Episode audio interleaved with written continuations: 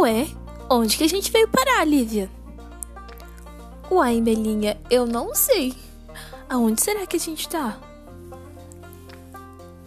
Fiquem todos calmos. Está prestes a começar a história do dia de Pentecostes.